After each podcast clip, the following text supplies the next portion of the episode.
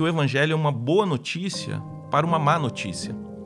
Quando pregamos o Evangelho, nós precisamos nos lembrar que a mensagem, a boa notícia do Evangelho, é uma boa notícia para uma má notícia. Existe uma má notícia que vem antes. E qual é a má notícia? A má notícia é o pecado e suas consequências na vida do homem. O estado de morte que nós nos encontramos antes de nos encontrarmos com Cristo.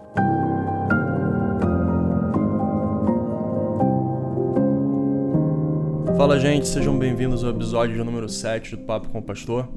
Estamos muito felizes de estar de volta após dar uma pequena pausa aí no mês de dezembro. Hoje quem fala com a gente é o pastor Cristiano Gaspar sobre a centralidade do Evangelho e seus desafios. Que Deus abençoe vocês e lembrem de mandar sugestões de temas que vocês gostariam de ouvir através do link no nosso Instagram, Lighthouse Media. Sou seu host, Gabriel Garacho.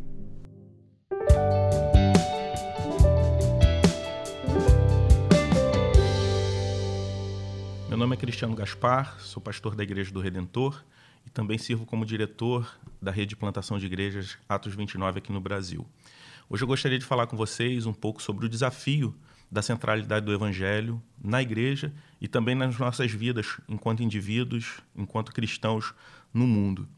E quando a gente fala sobre vida cristã, uh, o tema centralidade do Evangelho pode parecer um pouco óbvio, mas ao mesmo tempo, fugir dessa centralidade é algo que facilmente pode acontecer.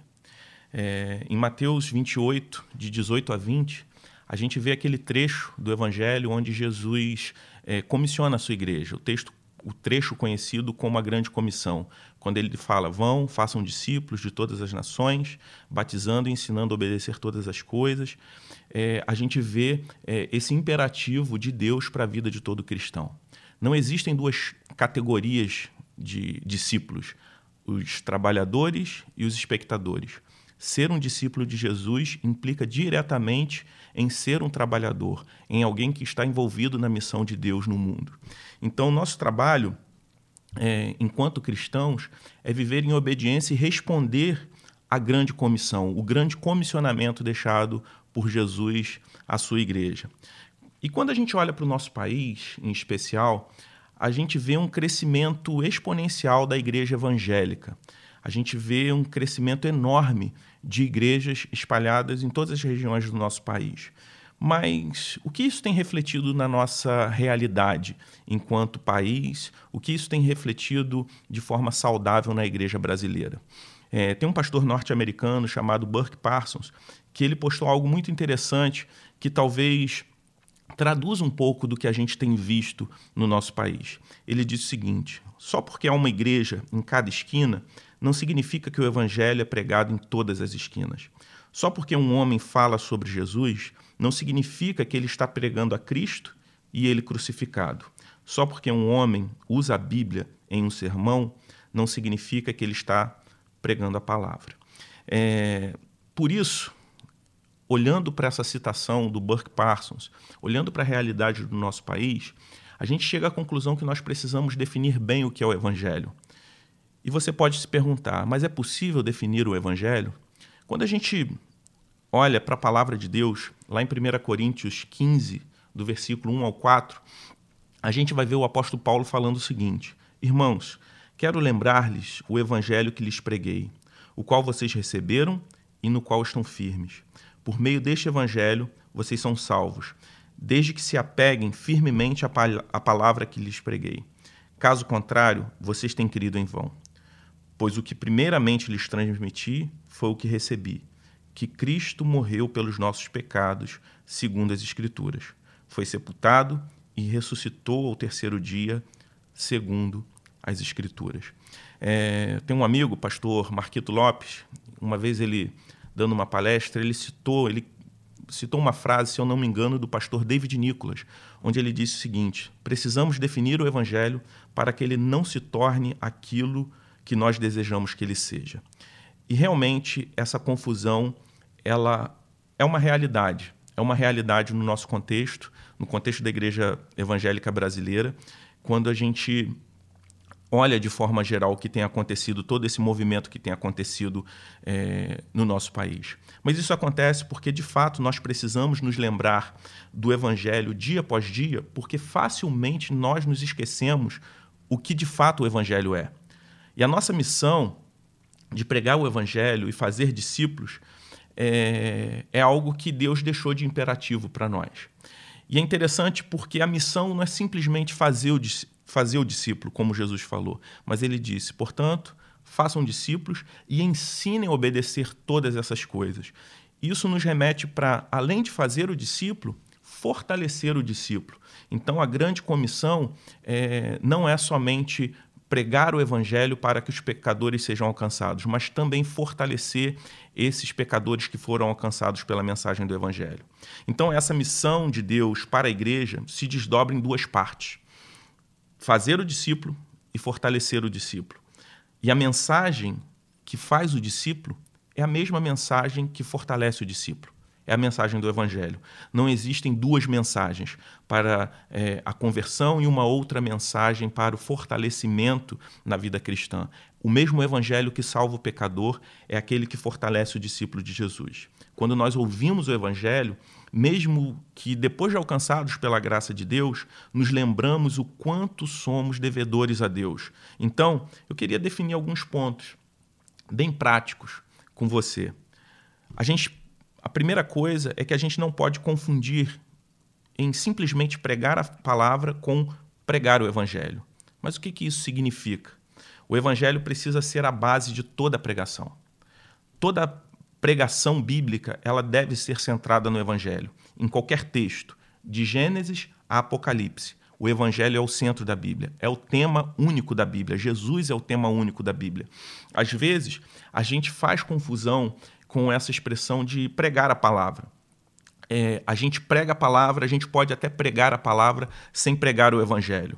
Achamos que simplesmente contando uma história bíblica nós estamos sempre pregando o evangelho. Às vezes a gente faz até pior. A gente prega uma outra coisa e chamamos aquilo de evangelho. Outras religiões podem falar sobre perseverança, sobre fazer o bem, sobre ser fiel ao seu cônjuge, amar a sua família. Muitas religiões compartilham, talvez, desses mesmos princípios que nós cremos. Mas o que distingue, que nos distingue como cristãos, não são esses valores propriamente ditos, mas a mensagem do Evangelho, como o apóstolo Paulo falou à igreja de Corinto, que é a mensagem do Cristo crucificado, que morreu pelos nossos pecados e ressuscitou no terceiro dia. A segunda coisa que, falando em centralidade do Evangelho que nós devemos pensar é que o Evangelho é uma boa notícia para uma má notícia. Quando pregamos o Evangelho, nós precisamos nos lembrar que a mensagem, a boa notícia do Evangelho, é uma boa notícia para uma má notícia. Existe uma má notícia que vem antes. E qual é a má notícia? A má notícia é o pecado e suas consequências na vida do homem. O estado de morte que nós nos encontramos antes de nos encontrarmos com Cristo. A morte física, a morte espiritual e a morte eterna.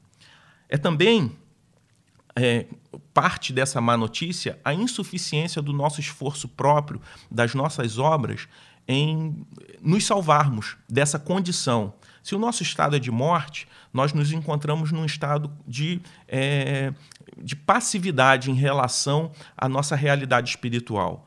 Nós não temos capacidade alguma de nos mover até Deus. Então, a boa notícia do Evangelho é a notícia de que, diante da nossa incapacidade de nos achegarmos a Deus, Deus se achegou a nós através de Jesus Cristo. Essa é a boa notícia do Evangelho. Deus, por amor a nós, envia Cristo para nascer de forma milagrosa. E, através desse nascimento milagroso, Deus interfere na história, morre na cruz como nosso substituto. A boa notícia ganha uma proporção muito maior quando contada após a má notícia. Suprimir a má notícia e falar só a boa notícia não é toda a mensagem do Evangelho. Você pode contar a boa notícia do Evangelho, mas se você suprime a boa notícia, a mensagem do Evangelho de alguma forma está incompleta.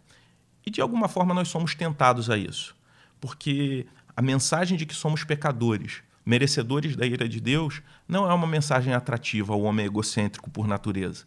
Então, nós temos essa tentação de, muitas vezes, levar a boa notícia suprimindo essa má notícia. O terceiro aspecto, o terceiro desafio sobre a centralidade do evangelho na vida e na igreja é entender que a centralidade do evangelho começa na pregação, mas não termina na pregação. Eu nasci em um lar cristão, né? Sou filho de pastor, neto de diácono. É, meu avô ajudou a plantação de algumas igrejas na região onde eu nasci. E eu cresci ouvindo é, que o sermão de domingo à noite, do culto principal da igreja, precisa ser um sermão evangelístico. Mas o evangelho ele não se limita a uma mensagem apenas para a conversão, uma mensagem onde se faz um convite para a conversão. O evangelho é a mensagem que vai nortear, na verdade, tudo que a gente faz na igreja e o que nós fazemos também enquanto indivíduos, enquanto discípulos de Jesus. É, gostaria de citar novamente o pastor David Nicholas quando ele diz o seguinte: um bom discipulado começa com uma apresentação clara, completa, lógica e sequencial da má notícia e das boas notícias do Evangelho. Por isso, nós não podemos confundir o Evangelho com aquilo que é resposta ao Evangelho. Não podemos é, confundir é, os efeitos do Evangelho com a mensagem do Evangelho propriamente dita. Às vezes nós confundimos o que é o Evangelho e o que é resposta ao Evangelho. E eu gostaria de citar mais um autor que eu gosto muito, o pastor Matt Chandler. No seu livro é, O Evangelho Explícito, ele diz o seguinte: O que justifica é crer na notícia de que Deus é santo, que você é pecador e Cristo o reconciliou com Deus mediante sua vida, morte e ressurreição. Este é o nosso fundamento, nossa raiz. As coisas que lemos em Atos 2, de 42 a 47, são frutos. Mostram a construção da casa, mas não são o fundamento. Se confundirmos a resposta ao Evangelho com o Evangelho, estaremos nos afastando do que mantém o Evangelho no chão, o que torna claro e pessoal, e no próximo instante você estará fazendo um monte de outras coisas que, na verdade, obscurecem e não revelam o Evangelho. No fim do dia, nossa esperança não é que todos os pobres da terra sejam alimentados. Isso simplesmente não vai acontecer. Não estou dizendo que não devamos alimentar e salvar os pobres. Estou dizendo que a salvação não é barriga cheia, nem educação universitária ou outra coisa qualquer. Dar conforto às pessoas sobre a terra ante uma eternidade no inferno é um tremendo desperdício. Nós temos essa tendência de confundir o evangelho com o que é resposta ao evangelho, sejam através de obras de justiça ou até mesmo dos valores da moral cristã, acreditando que é, uma mensagem ou uma mensagem moralista ou uma, uma espiritualidade simplesmente prática em favor ao outro, é, fruto de é, é, atos de misericórdia, de compaixão. Isso por si só é o Evangelho. Então, na verdade, nós não podemos confundir e inverter as, a ordem das coisas. Então, quando a gente olha para esse aspecto, a gente chega à conclusão de que toda ação da igreja como organização precisa ser em resposta ao Evangelho. Quando nós conhecemos a, sequência das coisas, quando nós entendemos as prioridades, nós entendemos que toda ação da igreja como organização, ela precisa sim ser em resposta ao evangelho. A compreensão do que de fato é o evangelho não torna uma igreja apática. Uma igreja centrada no evangelho nunca vai ser uma igreja apática. Pelo contrário, ela apenas vai alinhar o propósito de tudo aquilo que ela faz. Quando entendemos isso, tudo que a igreja faz é em resposta ao evangelho. A única motivação que a igreja tem é, como organização vai ser a glória de Deus. Essa compreensão nos ajuda a definir as prioridades de tudo aquilo que nós fazemos na igreja. Mas a centralidade do evangelho não tem um, um, impacto somente na vida comunitária da igreja, mas também um impacto individual na vida de cada discípulo. Então, toda a ação dos membros da igreja toda a ação dos discípulos de Jesus, ele, é, é, essas ações precisam ser em resposta ao evangelho também. Se a igreja deve ser uma comunidade de discípulos, o evangelho deve ser o fundamento de tudo aquilo que nós fazemos enquanto discípulos de Jesus que estamos inseridos no mundo. Não somente aquilo que a igreja faz como organização, mas também aquilo que nós fazemos individualmente, na nossa família, na sociedade, é, no nosso trabalho.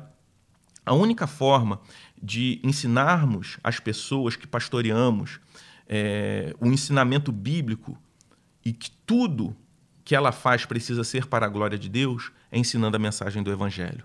É ensinando que a ética cristã para o casamento, para o trabalho, para a sociedade, tudo isso nós fazemos não para é, obter o favor de Deus, mas fazemos isso porque já recebemos o favor de Deus. Isso passa por uma compreensão clara e completa do Evangelho. A centralidade do Evangelho começa sim na pregação, começa sim no púlpito. Por isso, deve ser o tema central de toda a mensagem bíblica que é pregada. O Evangelho ele tem que se fazer presente em toda a mensagem. O Evangelho é o centro da Bíblia. Então, em qualquer texto pregado, seja ele em Gênesis, no Antigo Testamento, em qualquer outro livro, ou no Novo Testamento, o Evangelho é o centro. Sempre há um ponto de contato para a mensagem do Evangelho, porque esse é o tema da Bíblia. Pregar o Evangelho semana após semana pode parecer, é, talvez, algo cansativo para quem escuta, mas não é porque é somente a mensagem do Evangelho que pode trazer salvação ao perdido, mas também vai fazer com aqueles que já foram alcançados, fazer com que a gente se lembre o quanto nós somos devedores a esse Deus que nos salvou. A exposição clara e completa do Evangelho modela toda a ação da igreja enquanto corpo e modela também todas as nossas ações enquanto discípulos de Jesus Cristo.